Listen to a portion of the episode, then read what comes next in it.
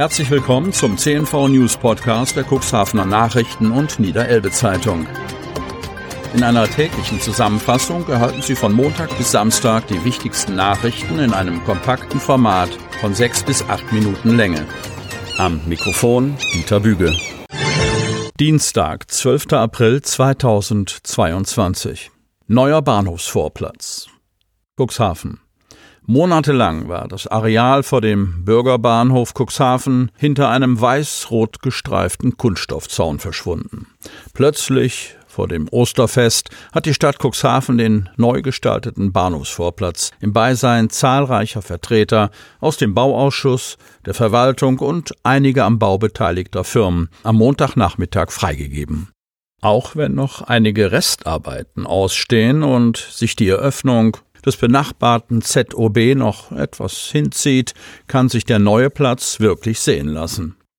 Cuxhavens Bahnhofsumfeld ist endlich in der Neuzeit angekommen. Vorbei sind die Zeiten, als sich Reisende, kurz nachdem sie aus ihrem Zug ausgestiegen sind, in der tiefsten Provinz wähnten und nicht etwa in Deutschlands größtem Nordseehalbert. Rund 5,3 Millionen Euro hat es gekostet, das Bahnhofsumfeld an das von der Bürgerbahnhofsgenossenschaft sanierte Empfangsgebäude anzupassen. Gefördert wurde die Baumaßnahme von der Landesnahverkehrsgesellschaft mit circa 1,87 Millionen Euro. Die Metropolregion Hamburg steuerte 275.000 Euro bei. DFFU bestellt 50 Millionen Trawler. Cuxhaven.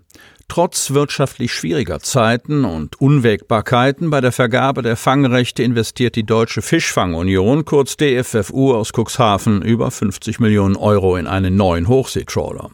Den Vertrag mit der norwegischen Bauwerft Wad in Alesund unterschrieben die Geschäftsführer Baldwin Thorsteinsohn und Samuel Rodriguez Ortega vor gut einer Woche im norwegischen Alesund. Als Termin für die Fertigstellung habe man das erste Quartal 2024 vereinbart, bestätigte Rodriguez am Montag auf Nachfrage. Das hochmoderne, 84 Meter lange und fast 17 Meter breite Fangfabrikschiff soll dann die 30 Jahre alte Baldwin ersetzen, die zwar noch immer erfolgreich sei, aber nicht mehr dem Stand der Technik entspreche. Mit der Bestellung des Neubaus sei nicht nur eine Zukunftsinvestition verbunden, sondern auch ein Vertrauensvorschuss in die Politik, so der DFFU-Geschäftsführer. Schließlich baue man auf die Unterstützung der Landesregierung, des Bundeslandwirtschaftsministeriums, das auch für Fischerei zuständig ist, und auf die EU-Kommission, damit die Verhandlungen mit Norwegen um die deutschen Fangrechte bei Spitzbergen endlich zu einem positiven Abschluss kommen. Bisher sei noch keine Einigung erzielt worden, ein Wille zur Einigung sei aber da. Die Politik unterstütze die Belange der deutschen Fischerei auf allen Ebenen, lobt Rodriguez. Die unsichere Perspektive bei der Quotenverteilung nach dem Ausscheiden der Briten aus der Europäischen Union sei auch der Grund für den Verkauf der Berlin vor einigen Monaten gewesen, verbunden mit einem sehr guten Angebot des russischen Käufers. Nun also mehr Optimismus und eine Neuausrichtung bei der DFFU. Der Neubau sei ein wichtiger Schritt in Richtung Zukunftssicherung, mit dem man auch den Standort Cuxhaven stärken wolle, so Rodriguez. Rund 100 Mitarbeiter beschäftigt der isländische Fischereikonzern Samherji über seinen deutschen Schwesterbetrieb DFFU derzeit. Verwaltungssitz und Reedereibasis ist seit Übernahme der DFFU Cuxhaven, wo das Unternehmen auch zu den größten Gewerbesteuerzahlern zählt. Kadenberge erhält den Zuschlag für Bahnhofsgebäude. Kadenberge. Den Kaufvertrag hat Bürgermeister Wolfgang Hess zwar noch nicht unterschrieben und in den Händen, aber es scheint nur noch eine Formsache zu sein. Die Gemeinde hat beim beauftragten Maklerbüro das dynamische Bieterverfahren gewonnen und den Zuschlag erhalten für den Erwerb des Bahnhofsgebäudes.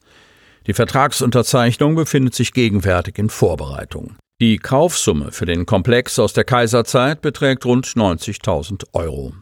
Nun brennt es dem Bürgermeister unter den Fingernägeln, dass der langjährige Schandfleck verschwindet. Schließlich bildet der Backsteinbau aus der Kaiserzeit für Bahnreisende das Eingangsportal in eine prosperierende Ortschaft. Das soll das Gebäude nach der Sanierung auch endlich nach außen ausstrahlen. Sobald die Gemeinde im Schlüsselbesitz ist, möchte der Bürgermeister Vereine, Verbände und Privatleute zu einer Informationsrunde laden. Gemeinsam sollen dabei Ideen für das Gebäude und seiner künftigen Nutzung entwickelt werden. Uns schwebt eine Bürgerbeteiligung vor, sagt Hess im Namen des Gemeinderats. Das Interesse bestehe, denn es seien bereits Nutzungsvorschläge potenzieller Interessenten herangetragen worden. Endspurt auf der Großbaustelle. Otterndorf. Auf der Großbaustelle für die neue Hadener Kanalschleuse in Otterndorf hat der Endspurt begonnen. Das rund 30 Millionen Euro teure und größte Küstenschutzprojekt des Landes Niedersachsen soll nach mehr als drei Jahren Bauzeit im Juni abgeschlossen sein. Das Finale rückt näher. Der Niedersächsische Landesbetrieb für Wasserwirtschaft, Küsten- und Naturschutz NLWKN heilt eine Inbetriebnahme der Hadelner Kanalschleuse für Ende Juni an. Zum Baubeginn Ende 2018 war noch April als Betriebsstart avisiert worden. Es ist geplant, die Schleuse voraussichtlich Ende Juni zusammen mit Minister Olaf Lies in Betrieb zu nehmen, sagt NLWKN-Pressesprecher Carsten Lippe.